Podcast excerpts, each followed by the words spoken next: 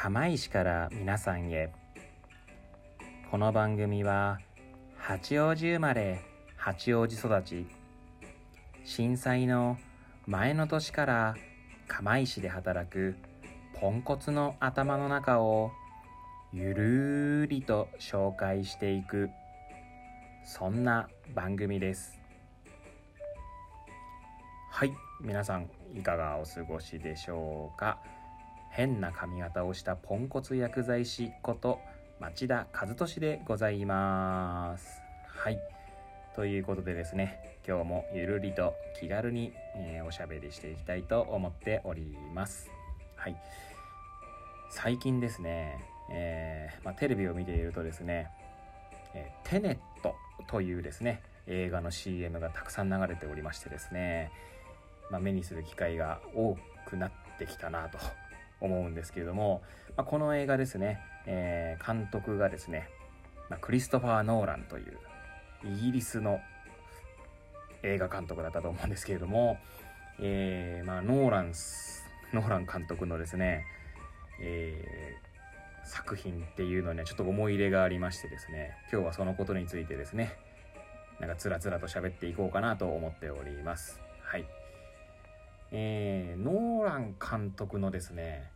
ノーラン監督のとかってなんか、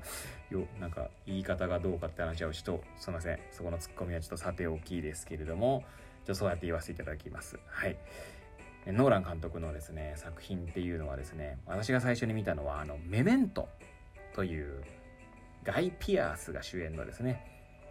映画になってまして、まあ、この映画が私の中で結構な衝撃、衝撃がありましてですね、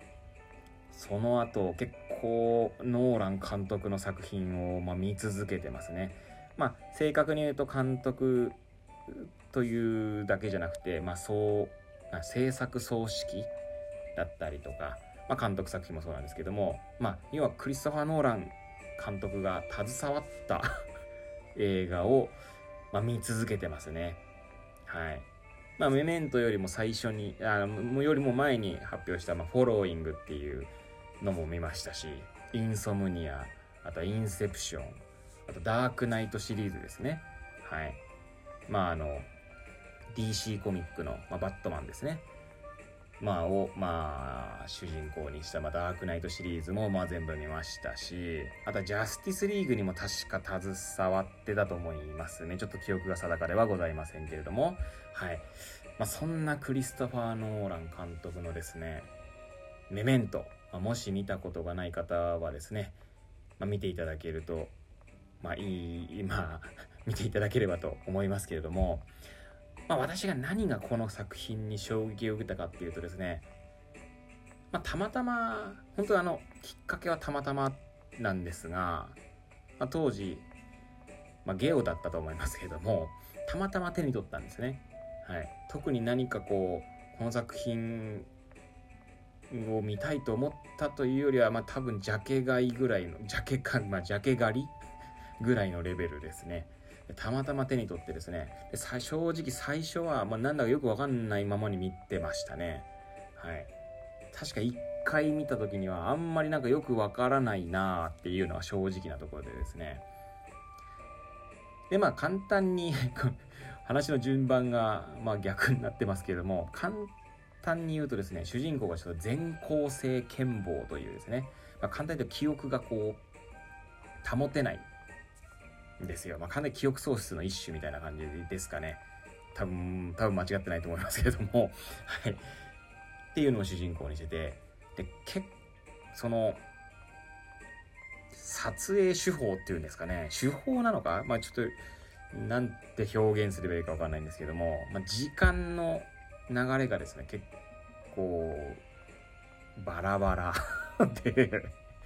さっきから結構とかいう単語を使いまくってますけども、はい。まあ、そこら辺ご容赦いただいて、まあ、時系列がですね、バラバラだったりとか、まあ、あの、見ていただければわかる白黒だったりカラーだったりするんですよ。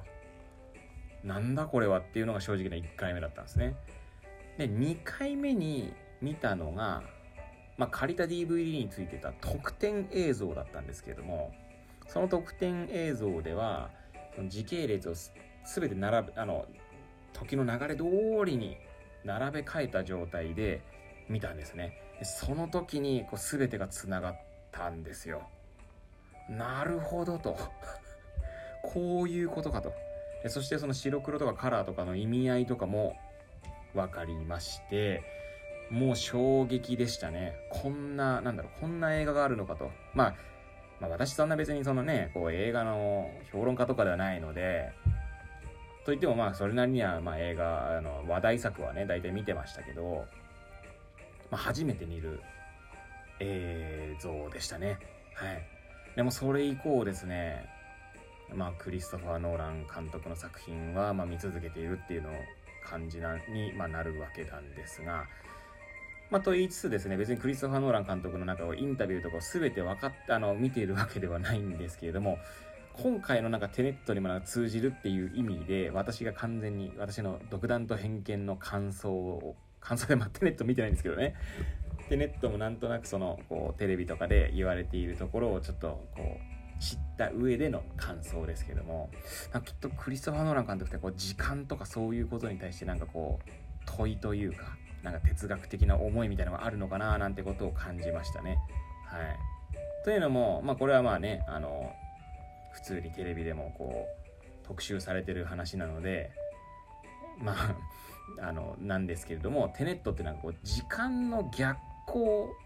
要は巻き戻しですね。簡単に言ってしまえば。そういった能力が登場するらしいんですよ。で、今日たまたまね、たまたま朝スッキリで、その そのことが、テネットの、スッキリだったかな？テネットのことがですね、こう特集されてたんで、それ見ただけなんですけれども、はい。その時間の逆行っていうのとですね、まあ、そのメメントの全校性健忘だったり、その時間の時系列の並びをバラバラにしてるところとかっていうのはですね、バラバラ、ま、バラバラなのかな？はい。っていうところがちょっと繋がって、ちょっと思わずですね、あの、喋りたくなったのでこれを収録しているという。完全にまあ思いつきのようなもんですね。はい。まあ、先ほども言ったように、まあ、クリス・ワノラ監督のそのね、思いの丈というか、頭の中っていうのは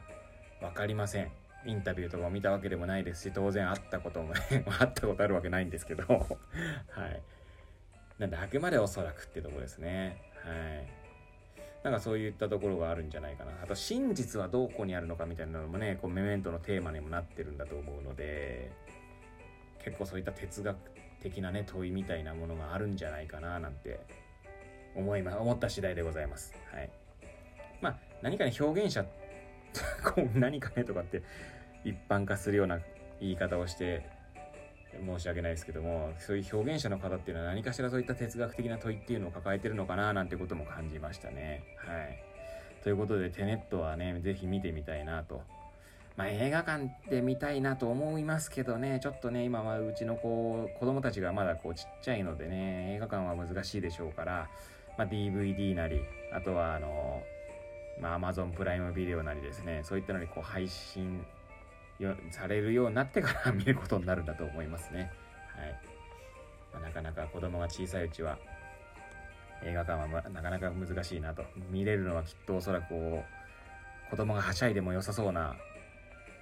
まあ、子供向けの映画まあね、これだとまあ子供向けの映画って言い方をしましたけど、子供向けの映画もね、やっぱ子供向けの作品も結構感動できるものが多いので、まあそういった作品が見れるようになったらね、行きたいなと思い思いますけどもね。はい。まあそんな感じでですね、今日はちょっとクリストファー・ノーラン監督について、つらつらと語らせていただきました。はい。まあ、こんな感じでですね、えー、この番組では私が完全に 思ったことをですねつらつらと喋っていく、まあ、そんな番組になっておりますので、えー、まあ面白いなと思うしね思っていただければですね、えー、フォローしていただけると、えー、大変ありがたく思います、まあ、おかげさまでですねあの毎回聞いてくださる方がいるっていうのがですねあの分かりますのでもう大変嬉しくもう本当にですねえー、もう日々そういうことに嬉しさというか、喜びを感じている毎日でございます。はい。まあ、フォロワーがね、増えていただければ多分もっと私は喜ぶ、喜びを感じれると思いますので、別に私のために皆さんフォローするわけでもなんともないと思いますので、本当こんな番組でね、良ければね、フォローしていただければと思います。はい。ということでですね、まあ、今日の配信はここら辺で、えー、終わりにしたいと思います。はい。まあ、毎日ね、こんな感じでゆるーく配信しておりますので、また明日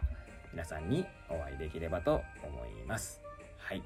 それではまた明日お会いしましょう。